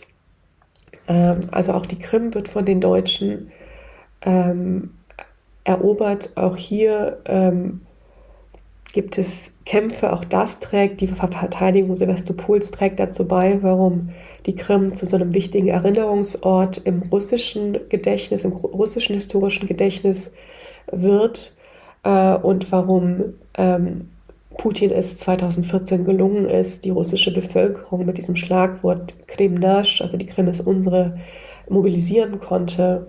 Äh, also ein Grund ist der Mythos äh, des Zweiten Weltkrieges, dass man, dass man eben hier ähm, heldenhaft, also es war auch heldenhaft, aber hier eben äh, gegen die Deutschen gekämpft hat. Für die Juden tatsächlich der Krim gelingt es zu überleben. überleben. Das ist, ähm, weil sie als in, auch in der, im Zahnreich als Sondergruppe, als karaitische Juden anerkannt äh, waren und tatsächlich werden sie nicht ermordet. Ähm, für die Krim-Tataren aber ist der Zweite Weltkrieg fatal. Äh, ihnen wird, obwohl viele von ihnen in der, genauso wie die Ukrainer und Ukrainerinnen in der, ähm, in der Roten Armee dienen, äh, werden sie der Illoyalität gegenüber der Sowjetunion beschuldigt und ähm, in, das, in, die, äh, in die zentralasiatischen Republiken, vor allem nach Usbekistan, der Sowjetunion deportiert 1944 und dadurch wird eben nochmal ganz massiv, also dadurch werden sie wirklich zu einer Minderheit in ihrem Heimatland, weil, weil es eben zu dieser Massendeportation äh, durch, durch Stalin kommt. Äh, wo stehen wir am, am Ende des äh, Zweiten Weltkriegs? Ähm, die äh, sozialistische ukrainische Republik, ähm, äh, sozialistische Ukraine, so, ukrainische Sowjetrepublik wird erweitert äh, im Zuge der Grenzverschiebung des, ähm, des Zweiten Weltkrieges. Also das, was Ostpolen war, Lviv als Zentrum, äh, wird Teil der ähm, ukrainischen sozialistischen Sowjetrepublik. Äh, aber der Widerstand äh, gegen diese Sowjetisierung der Westukraine bleibt bis in die 50er Jahre sehr stark. Also im Untergrund ist immer noch die UPA aktiv, die ukrainische Aufstandsarmee bekämpft die Sowjets äh, und die Sowjets reagieren mit massiver Gewalt und deportieren ganze Familien, ganze Dörfer geradezu, die sie der ähm, Loyalität zur UPA beschuldigen, deportieren sie nach Sibirien, sie, sie ermorden äh, ukrainische Nationalisten und erst in den 1950er Jahren gelingt es im Grunde genommen, diese, diese antisowjetische Bewegung äh, niederzuschlagen. Ähm, diese, Antiso diese antisowjetische, dieser antisowjetische Kampf äh, ist ein Grund, warum es auch sehr problematische ähm, Aspekte der ukrainischen Erinnerungskultur bis heute gibt. Ähm, also, weil die UPA, das habe ich ja gesagt, und auch die Organisation ukrainischer Nationalisten, die waren ja beteiligt ähm, an der Ermordung ähm, der jüdischen Bevölkerung der Ukraine. Äh, trotzdem werden sie vor allem in der Westukraine als Helden bis heute verehrt, äh, weil eben der antisowjetische Freiheitskampf äh, vor allem gesehen wird, nicht, nicht die Verbrechen.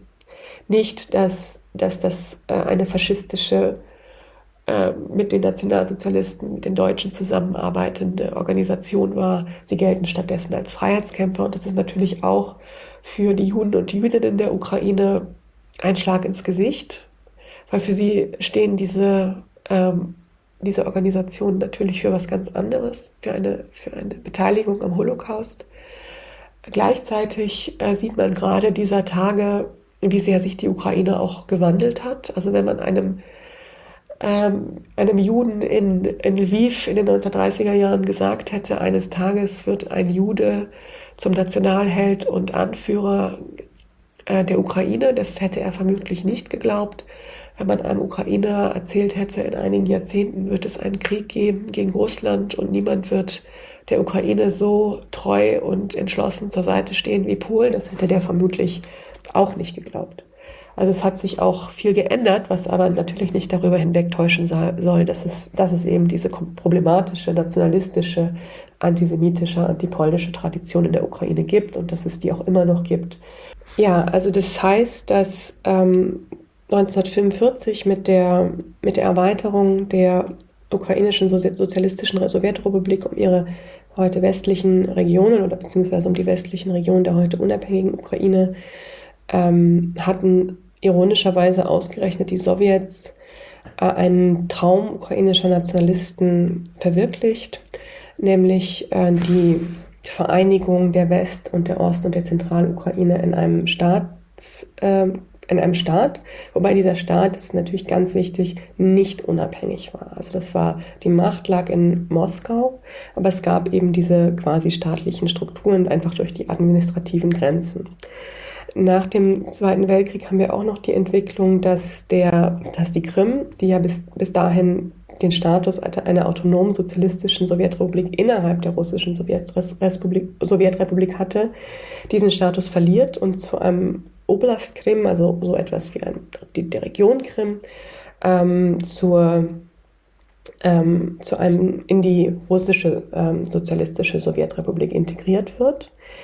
Äh, in den letzten Jahren haben wir dann viel äh, gehört von einem ähm, Wodka-besoffenen Nikita Khrushchev, der in einer Laune heraus äh, 1954 der ukrainischen Sowjetrepublik die Krim schenkt. Das ist natürlich Blödsinn. Also dieses, diese Schenkung ähm, der Krim an die Ukraine hatte vor allem infrastrukturelle, wirtschaftliche äh, Gründe und ähm, hatte jetzt nichts mit einem großbrüderlichen Geschenk ähm, an, die, an die Ukraine zu tun. Das Verhältnis äh, zwischen der Ukraine und ähm, der Sowjetunion äh, zwischen 1945 und 1991, darauf werde ich jetzt nur sehr, sehr knapp eingehen, äh, aber vielleicht sind mehrere Sachen wichtig. Also einmal ist natürlich wichtig, dass die Ukraine wieder einen subalternen Status ganz deutlich hat. Also es ist nicht gleichberechtigt mit dem Russischen, die ukrainische Sprache ist nicht gleichberechtigt mit dem Russischen. Ähm, sie, sie, gilt sie gilt zum Beispiel nicht als Akademikersprache, um es nur ein Beispiel ähm, zu nennen.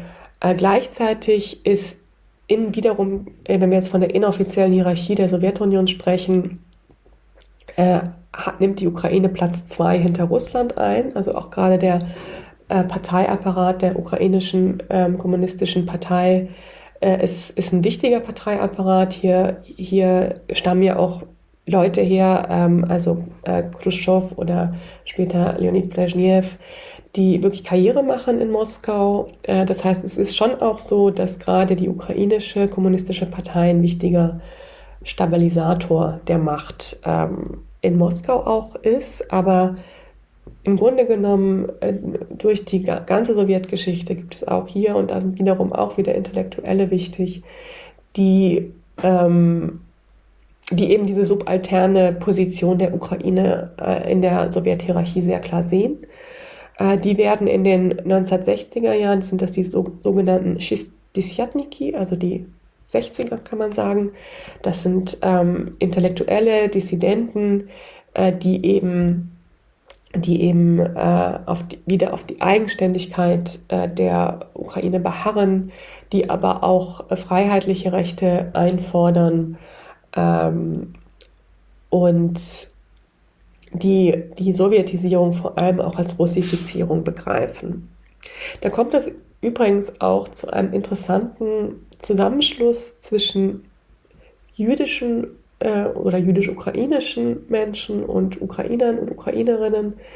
Etwa wenn man jetzt nochmal zurückdenkt an das Massaker ähm, von Babin Yar. Da gibt es, also seit dem Ende des Krieges gab es in Babin Yar immer wieder kleinere Gedenkveranstaltungen für, dieses, für, die, für die Opfer dieses Massakers. Äh, aber meistens hat der hat der, ähm, aber der, also der sowjetische Staat hat aus unterschiedlichen Gründen die Erinnerung an das spezifisch jüdische Leiden äh, im Zweiten Weltkrieg ähm, unterdrückt. Äh, also es sollte dieses Bild propagiert werden, dass alle Völker gleichermaßen äh, unter, der, unter dem Zweiten Weltkrieg gelitten hätten. Es sollte das Bild propagiert werden, dass alle gemeinsam standen gegen den deutschen Feind, also auch die Frage der, der Kooperation der lokalen nichtjüdischen Bevölkerung, äh, also ja, negiert werden, letztlich verleumdet werden und ähm, natürlich spielte auch der, der Antisemitismus eine Rolle, warum, warum diese Erinnerung äh, unterdrückt wurde. Und zum 25. Jahrestag des Massakers 1966 im September äh, gibt es aber eine große Gedenkveranstaltung in Babinjar, zu der eben auch nicht-jüdische ukrainische Intellektuelle wie Ivan Juba gehen, der ist vor wenigen Monaten verstorben, und hier eben sagen, wir müssen äh, das, das jüdische Andenken unterstützen als Ukrainer und Ukrainerinnen. Auch wir sind eine, ein Volk, das um seine Eigenständigkeit, um seine Sichtbarkeit kämpfen muss. Und wir müssen dafür sorgen, dass an diese Verbrechen an den Jüdinnen und Juden erinnert wird. Das heißt, diese Idee einer, einer ähm, unabhängigen, von Moskau unabhängigen Ukraine, die gibt es die ganze Zeit über äh, in, der, äh, in der ukrainischen sozialistischen Sowjetrepublik. Ähm, aber sie wird natürlich unterdrückt, wie auch in, innerhalb der russischen ähm, Sowjetrepublik, das unterdrückt wird, was die Dissidenten einfordern. Und erst ähm, 1991 wird die Ukraine unabhängig. Und auch hier, da wären wir jetzt wieder bei, bei, bei Putins Mythen. Äh, er, er, behauptet ja sozusagen, Moskau hätte ähm, die Ukraine 1991 in die Unabhängigkeit entlassen.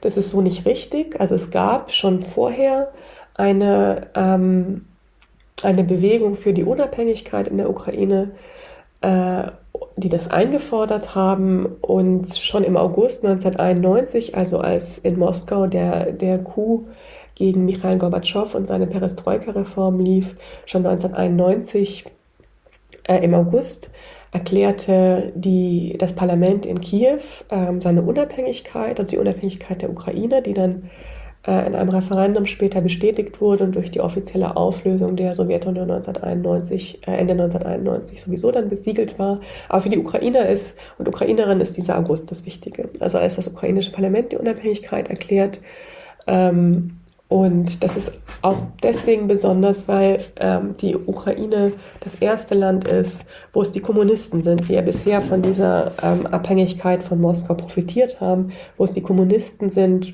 die auch sich für eine Unabhängigkeit aussprechen, also die im Parlament auch für die Unabhängigkeit stimmen. Aber da muss man auch sagen, da äh, spielen nicht nur nationalpatriotische Gefühle eine Rolle, sondern spielt auch eine Rolle, dass, dass man enttäuscht ist von Moskau, der in den Jahren davor den ukrainischen Machtapparat der kommunistischen Partei vernachlässigt hat. Aber trotzdem muss man festhalten, es ist, ähm, es ist eben nicht äh, ein Geschenk aus Moskau, diese Unabhängigkeit.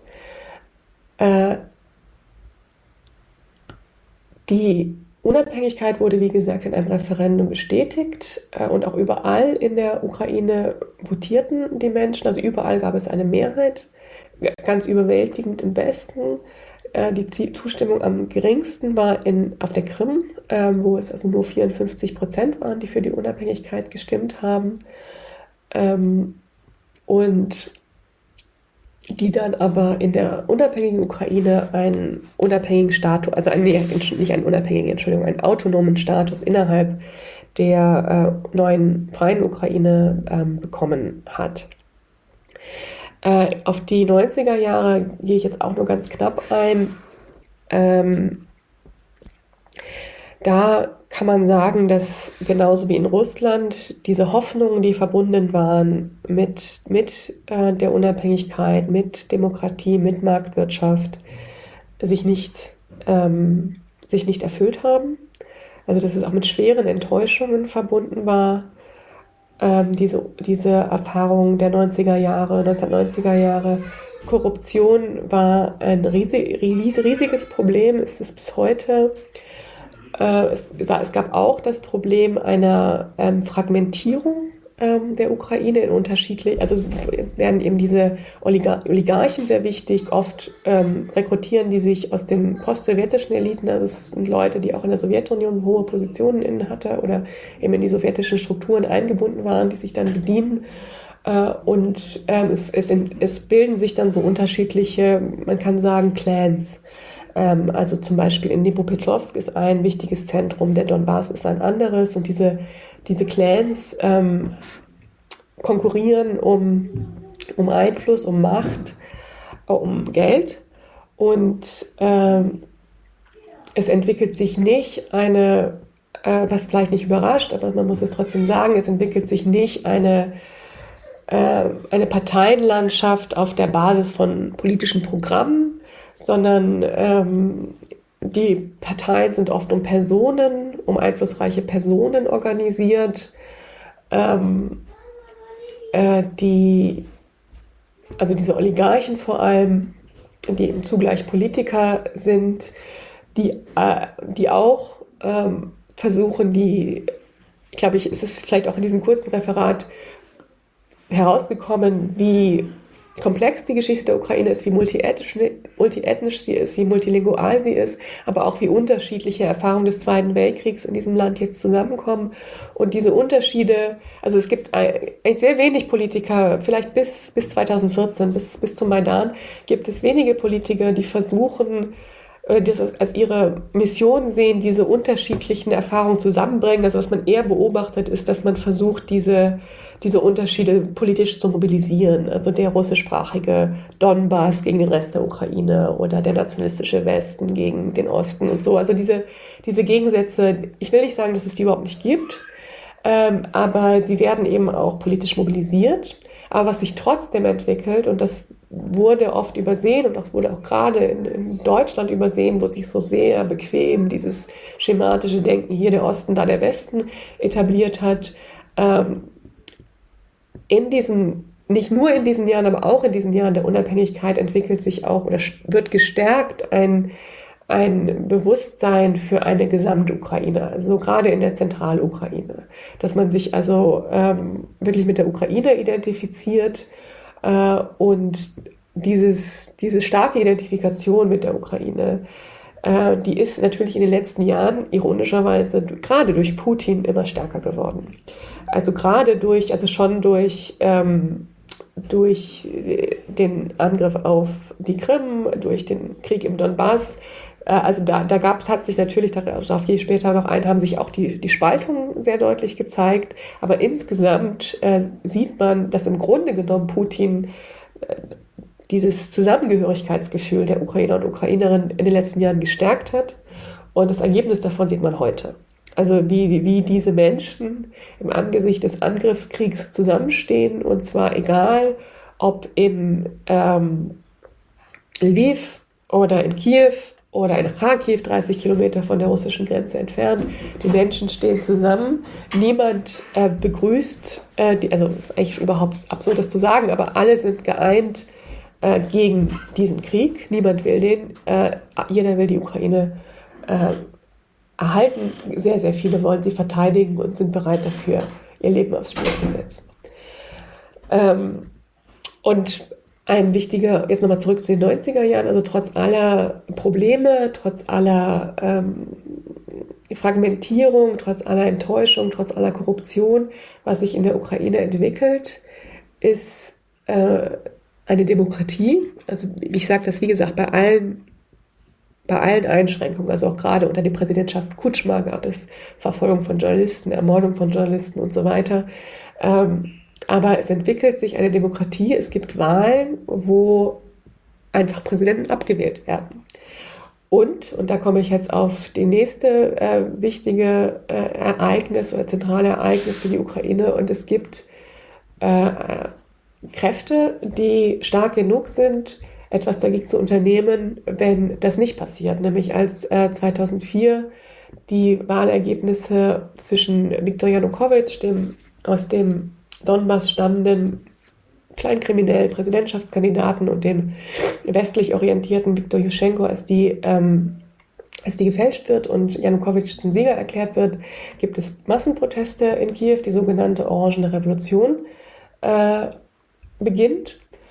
Diese ist, gerade wenn man sich nachher den Vergleich zum Maidan anguckt, noch sehr viel stärker von oppositionellen, also politischen Oppositionellen angeführt. Also da, äh, wir denken zurück an Viktor Juschenko selber, aber auch an Julia Timoschenko, äh, die sich, die zu Führern dieser Revolution geworden sind.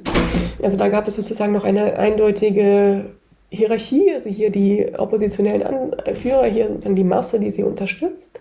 Aber sie sind erfolgreich. Äh, also die Viktor Juschenko wird äh, zum Präsidenten der Ukraine, aber er enttäuscht auf, auf, an mehreren Fronten. Und ähm, äh, und wird 2014 es zerstreitet sich auch mit Julia Timoschenko und so weiter, äh, wird also dann abgewählt 2010 und ausgerechnet Viktor Janukowitsch, also sein Widersacher von 2004, ähm, wird 2010 zum Präsidenten der Ukraine und er wird demokratisch gewählt. Das, das muss man ganz klar sagen. Es ist, ähm, es ist eine demokratische Wahl. Eine Wahl übrigens, genauso äh, wie dann später die Wahl Poroschenkos oder später die Wahl Zelenskis, eine demokratische Wahl. Also etwas, was in Russland absolut undenkbar wäre heute. Ja, also ähm, dass Putin durch demokratische Wahlen einfach abgewählt wird, klar, absurde Vorstellung. Das passiert nicht. In der Ukraine gibt es das. Ähm, die Präsidentschaft Janukowitschs äh, geht ihrem Ende entgegen, als er sich 2013 entschließt, nachdem ihm Geld aus Moskau angeboten worden ist, das lang geplante EU-Assoziierungsabkommen zwischen der Ukraine und ähm, der Europäischen Union nicht zu unterzeichnen. Äh, da beginnen sich Menschen äh, in Kiew zunächst vor allem äh, im November 2013 ähm, zu sammeln auf dem Maidan, dem, dem Platz der Unabhängigkeit. Es sind zu, vor allem zunächst sehr junge Menschen, Studenten, aber sogar Schüler, also 16-, 17-jährige Leute, die mit diesem EU-Assoziierungsabkommen sehr viel Hoffnung verbunden haben ähm, die sich eine andere Ukraine wünschen, eine ähm, in der Rechtsstaatlichkeit funktioniert, in der es keine Korruption gibt, in der es ähm, Freiheiten gibt. Weil auch wenn gerade auch in Deutschland leider immer wieder gesagt worden ist, ja, hier ging es um die NATO, hier ging es um Ost und West, hier ging es um Geopolitik. Wenn wir uns anschauen, was die Menschen, die das wirklich erlebt haben, die wirklich auf die Straße gegangen sind, ähm, worum es denen ging, denen ging es selten um die NATO. Also NATO war vielleicht ein Symbol für etwas anderes, nämlich für eine, aber eigentlich vor allem die Europäische Union. Deswegen war ja auch Einnahme für, diese, für diesen Aufstand Euromaidan. Deswegen haben ja die Menschen auf, in Kiew auch die europäische Hymne gesungen.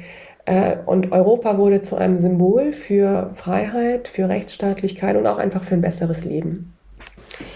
Und äh, Janukowitsch reagierte mit brachialer Gewalt äh, auf diesen Protest und schickte ähm, Ende ähm, November seine Sicherheitsleute gegen diese, wie gesagt, äh, zu diesem Zeitpunkt noch sehr, sehr jungen Menschen, die sie also, die das, äh, die Proteste auflösen sollten, die sehr gewaltsam gewesen sind, die, die, die, ähm, die, die Menschen verprügelt haben.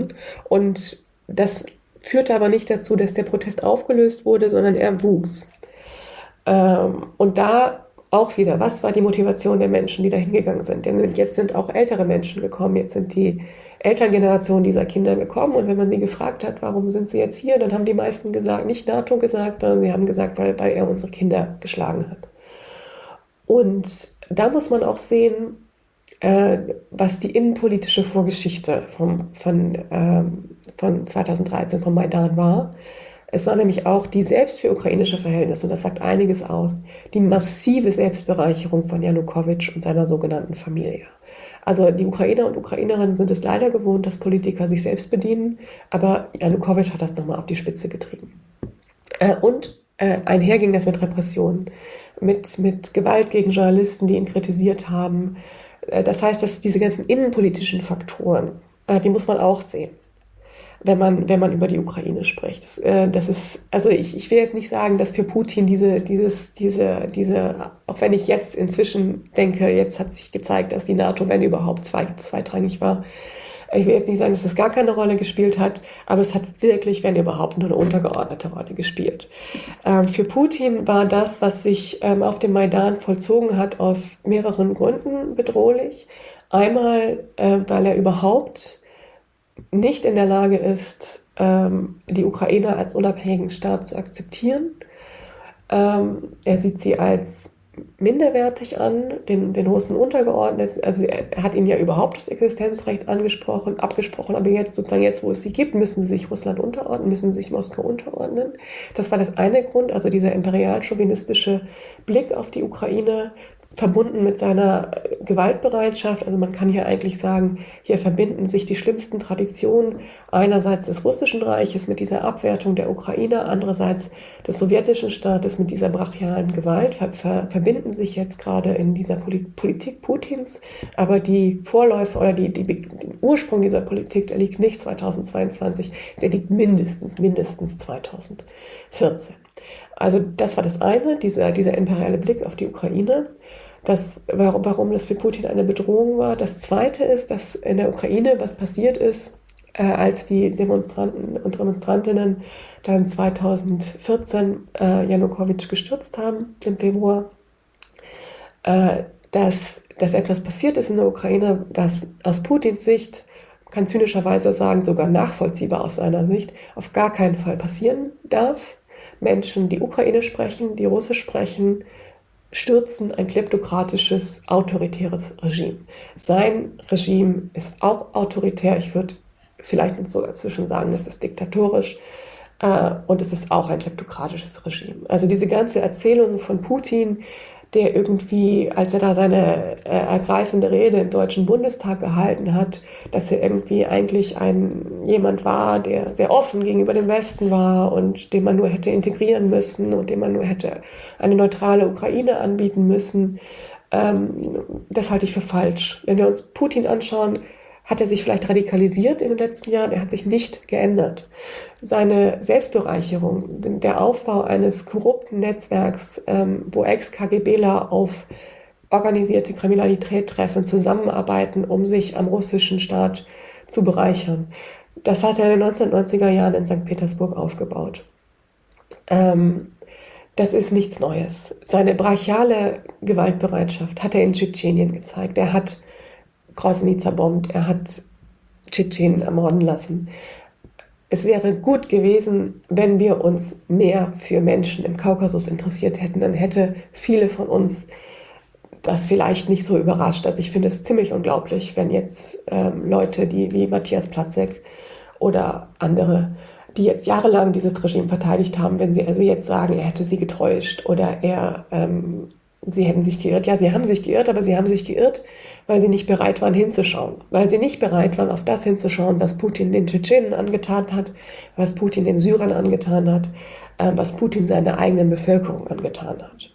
Und das ist nicht so, als ob diese Informationen nicht da gewesen wären. Das war sichtbar. Also das, das ist der zweite Faktor, eine demokratische, also der, eine, der erste Faktor, es darf eine Ukraine nicht geben, die unabhängig von Moskau ist. Damit zusammenhängt der zweite Faktor, es darf keine äh, demokratische Ukraine geben, äh, weil es kein demokratisches Russland geben darf. Der dritte Faktor, ähm, und da hat er, muss man leider sagen, innerhalb Russlands erstmal Erfolg mit gehabt.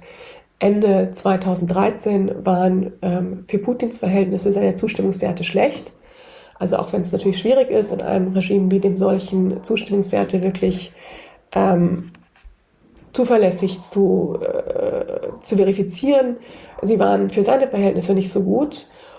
Und Putin hat schon mehrfach, auch zu Beginn seiner Präsidentschaft mit dem Tschetschenienkrieg, über, über die Mobilisierung eines äußeren Feindes äh, innenpolitisch sich stabilisiert. Also seine beliebt, er war nicht besonders beliebt als Jelzin, nicht bekannt, nicht beliebt als Jelzin äh, diese Stabsübergabe gemacht hat. Äh, und ein wesentlicher Faktor zu seiner Stabilisierung war der Krieg gegen Tschetschenien, gegen die Terroristen. Und es, es, es, es spricht sehr vieles dafür, dass die, dass die ähm, Explosionen, die, die, die Tötung von Menschen in Moskauer Wohnhäusern, die diesem Krieg unmittelbar vorausging, spricht sehr vieles dafür, ähm, dass das eine Aktion des russischen Geheimdienstes war, äh, um einen Vorwand für diesen Krieg zu schaffen.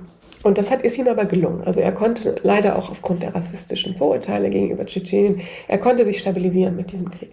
Das wollte er 2014 wieder machen. Er hat über die Krim, über Krim-Nasch, über diese patriotische Mobilisierung, hat er es auch geschafft, muss man sagen. Also er hat, ähm, äh, seine Zustimmungswerte sind in die Höhe geschnellt.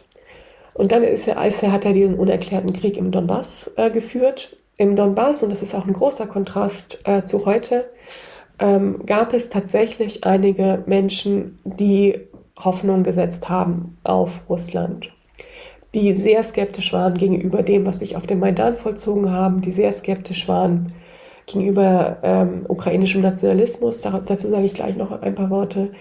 Äh, und das war auch russische Propaganda, die da sehr einflussreich war, das russische Staatsfernsehen. Aber es war nicht nur russische Propaganda, es war auch ein Ergebnis des Versagens der ukrainischen Politiker und Politikerinnen, den Donbass besser in den ukrainischen Gesamtstaat zu integrieren und auch, auch sozusagen kulturell zu integrieren in, in die staatsbürgerliche Gemeinde äh, zu integrieren. Aber er hat auch ganz gezielt, weil es gab ja auch sehr, sehr viele Menschen im Donbass, die das nicht wollten, die keinen Krieg wollten, die vielleicht Russisch gesprochen haben, die vielleicht auch äh, Russland positiv gegenüberstehen, weil sie der Familie haben, wie überhaupt sehr viele Menschen in der Ukraine Familie oder Freunde in, Russ in Russland haben. Ähm, diese Menschen wurden gezielt unterdrückt, sogar ausgeschaltet, äh, also ermordet. Äh, genau das gleiche auf der Krim. Also die Krim-Tataren, äh, ich glaube, das hat sich jetzt vielleicht auch aus, der, ähm, aus diesem kleinen Überblick sehr gut gezeigt. Krim-Tataren waren natürlich äh, gegen, gegen die Annexion der Krim, wollten nicht zu Russland gehören, weil sie ganz genau wussten, was dann passieren würde, nämlich dass sie unterdrückt werden würden. Ich muss sagen, dass der ukrainische Staat nicht besonders viel für die Krim-Tataren getan hat in den 90er Jahren, aber er hat sie nicht ähm, schikaniert. Er, also ja, vielleicht ja, das ist jetzt noch ein kompliziertes Thema. Also innerhalb der Krim, wo es eine pro-russische Regierung, also innerhalb dieses autonomen Staates, wurden sie sehr wohl diskriminiert, aber sozusagen der ukrainische Zentralstaat äh, hat sie nicht systematisch unterdrückt. Auf keinen Fall. Aber Russland hat genau das getan. Also Krim-Tataren sind verschwunden, äh, Krim-Tataren sind ermordet worden, Krim-Tataren sind ins Gefängnis gesteckt worden, aber auch Ukrainer, die eben nicht wollten, dass ihr Heimatland Teil Russlands wird, sind ähm, inhaftiert worden. Ja, ähm, das, das also zu, zu Donbass und Krim. Was hat das mit der Ukraine gemacht, diese, diese Erfahrung? Also einerseits hat es schon zu einer gewissen Konsolidierung geführt. Äh, andererseits aber hat es leider auch ähm, in gewisser Weise äh, Extremismus ähm, gefördert, kann man sagen, oder legitimiert vielleicht eher. Also es ist immer noch so, dass, dass ähm, radikal nationalistische, extremistische Parteien in der Ukraine kein keinen besonders großen Rückhalt in der Gesamtbevölkerung haben. Also das ist in der Westukraine ist der Anteil derjenigen, der, der die radikalen Nationalismus unterstützen, höher. Wenn man auf die Gesamtukraine schaut, ist es, ist es nicht besonders, äh, also gibt es das, aber es ist nicht über alle Maßen hoch. Es ist keine äh, riesige Gefahr, aber diese freiwilligen Verbände, diese Rechtsextremen, diese äh, auch Antisemiten, diese neonazistischen Gruppierungen, haben insofern von dem Krieg äh, profitiert, als dass sie dann als Verteidiger des Vaterlandes galten, als auch die ukrainische Zivilgesellschaft, die davor ähm, damit äh, unter anderem damit beschäftigt war, auch gegen extremen Nationalismus zu kämpfen, äh, gegen Neonazismus zu kämpfen, jetzt viel mehr damit beschäftigt war, Kriegsopfern zu helfen. Äh, und da, dadurch haben sie haben auch einflussreiche, wirklich schlimme extreme Nationalisten Positionen innerhalb des Verwaltungsapparats besetzen können.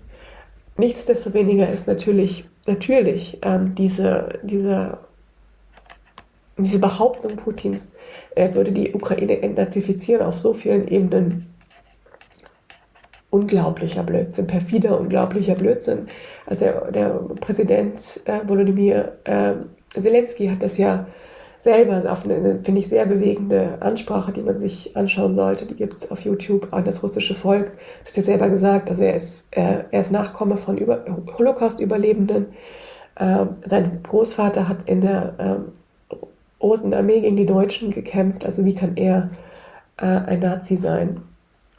Und über die Förderung von rechtsextremen Parteien durch Putins Regime müssen wir da gar nicht mehr reden, obwohl auch das natürlich zeigt, wie absurd dieser Anspruch ist, dass man da gegen Nazis kämpfen würde. Ähm, vielleicht noch gerade, weil wir bei dem Thema extremer Nationalismus sind, ist es schon so, dass mit der Zeit, nicht sofort, aber mit der Zeit auch gewaltbereite neonazistische Gruppen auf dem Maidan eine Rolle gespielt haben. Äh, sie haben teilweise auch radikalisiert, haben äh, Gewalt angewandt gegen Vertreter äh, des Regimes, äh, beanspruchen jetzt auch den Maidan als Teil ihrer Geschichte. Also Neonazismus, äh, radikaler Nationalismus ist ein Teil der Geschichte der, des Maidans, aber es ist nicht, äh, es ist nicht der wichtigste oder es ist ein Teil unter vielen und nicht der wichtigste Teil. Äh, und das zeigt sich auch darin, wie, ähm, wie diese Revolution genannt wird äh, in der Ukraine. Es ist die Revolution der Würde.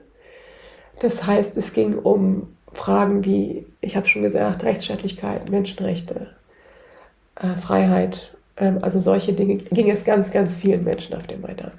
Muss man nicht, ähm, ich finde diese Verehrung von Bandera, einem Anführer der UN, auch ganz furchtbar. Ich finde natürlich diese Neonazisten in der Ukraine furchtbar, so wie ich alle Neonazisten furchtbar finde.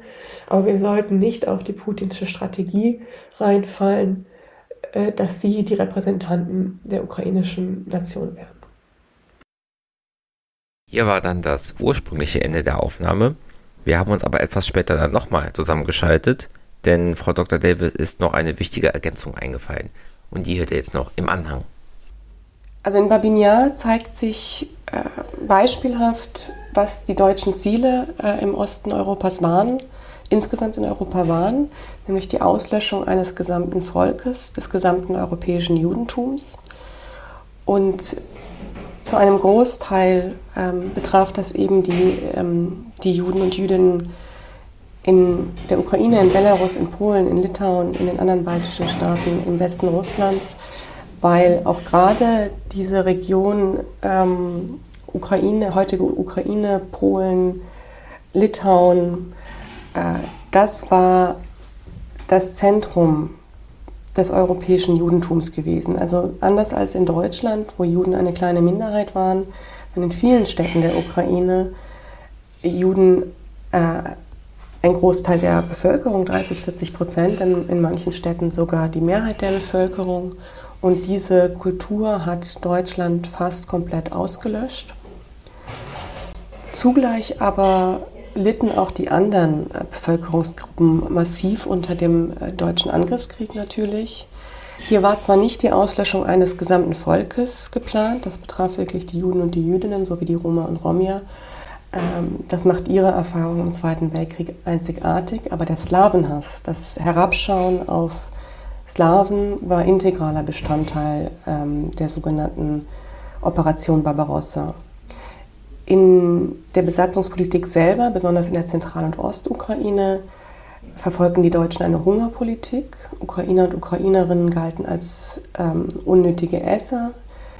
Sie wurden nicht, wurden, sie standen ganz unten in der Hierarchie, wenn es um die Versorgung der Bevölkerung gibt, noch, noch niedriger standen, wenn es sie noch gab, überlebende Juden. Äh, das ist jetzt etwas, was man nicht nur in der Ukraine sehen kann. Also wir denken an die Blockade von Leningrad, wo eine ganze Stadt ausgehungert werden sollte. Aber es ist eben auch ein Merkmal für die deutsche Besatzung in der Ukraine. Genauso ist ein Merkmal die, der Terror, die Ermordung gegen ukrainische Nationalisten, Erschießung von Geistlichen und anderen Menschen, die die Deutschen der Illoyalität beschuldigten.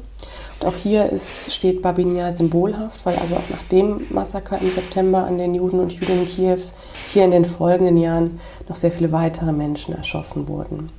Außerdem sehen wir auch in der Ukraine äh, die Partisanenbekämpfung der Deutschen, also der sowjetischen Partisanenverbänden, die gegen die Besatzung kämpften. Hier spielte auch eine wichtige Rolle, dass Partisanen und Juden gleichgesetzt wurden. Konkrete Auswirkungen hatte das aber auch für die Zivilbevölkerung, also als ähm, Racheakte für vermeintliche Sabotage oder tatsächliche Sabotageakte verbrannten die ähm, Deutschen ganze Dörfer, Zivilbevölkerung auch, Frauen, Kinder, alle. Das ist auch wiederum nicht nur in der Ukraine der Fall, das sehen wir auch in ganz hohem Maße in Belarus, aber eben auch in der Ukraine. Dann äh, starben auch Millionen sowjetischer Kriegsgefangener im Zweiten Weltkrieg. Sie wurden nicht versorgt, sie wurden erschossen, sie starben an den grauenhaften Bedingungen, unter denen sie eingepfercht waren und darunter waren eben auch viele Ukrainer und Ukrainerinnen. Eine andere wichtige Opfergruppe in der Ukraine sind die Zwangsarbeiter. Mehr als zwei Millionen der Zwangsarbeiter, die oftmals nach Deutschland zur Arbeit verschickt wurden, stammten aus der Ukraine. Diese Menschen waren bei ihrer Rückkehr oft Repressionen ausgesetzt. Ihnen wurde Verrat vorgeworfen, weil sie das in Deutschland ihre Tortur überlebt hatten. Sie waren in diesem Sinne Opfer zweier Diktaturen. Sie wurden dann in, äh, in der Sowjetunion zu schwerer körperlicher Arbeit äh, verpflichtet. Sie wurden deportiert. Sie kamen in Lager. Also das war äh, enorm repressiv und sie passten nicht in die dominante sowjetische Erzählung von Heroismus, weil sie eben Opfer gewesen waren. Und erst nach dem Ende der Sowjetunion in den 1990er Jahren ähm, setzte ein Prozess an, die Leidensgeschichte dieser Opfer anzuerkennen. Und bis heute muss man sagen, ist dieses Kapitel der deutschen Geschichte in Deutschland nicht sehr präsent. Also hier zeigen sich auch die Lücken der Aufarbeitung, wobei ja gerade Deutschland so stolz ist auf seinen Umgang mit der Geschichte. Gleichzeitig muss man sagen, dass es schwierig ist, auf der Grundlage heutiger territorialer Grenzen genau aufzurechnen, also wie viele Belarussen stammen, wie viele Russen, wie viele Ukrainer, weil man auch bedenken muss, dass sehr viele Menschen in der Sowjetunion unterschiedliche Identitäten in sich vereinigten. Man konnte sich sowohl als Russe als auch als Ukrainer fühlen, als Ukrainer und als Jude oder als Sowjetbürger und, und, und. Also hier waren unterschiedliche Kombinationen möglich. Und wir sollten jetzt nicht anfangen, Leiden äh, gegeneinander aufzurechnen, sondern uns vor allem daran erinnern, 27 Millionen sowjetische Opfer im Zweiten Weltkrieg. Diese Menschen sollten uns viel präsenter sein. Und wir sollten endlich aufhören, die, Russ, äh, die Sowjetunion Russ, mit Russland gleichzusetzen. Für ukrainische Augen, äh, Entschuldigung, für ukrainische Ohren klang es wie Hohn aus deutschem Mund zu hören, wir liefern euch keine Waffen weil ähm, wir die Geschichte des Zweiten Weltkrieges auf unserem Gewissen Lasten haben. Weil für die Ukraine war es genau andersherum, gerade weil sie total besetzt war, gerade weil sie so viele Opfer zu beklagen hatten im deutschen Vernichtungskrieg, gerade deswegen verdienten sie heute den Beistand gegen einen Aggressor, gerade von Deutschland.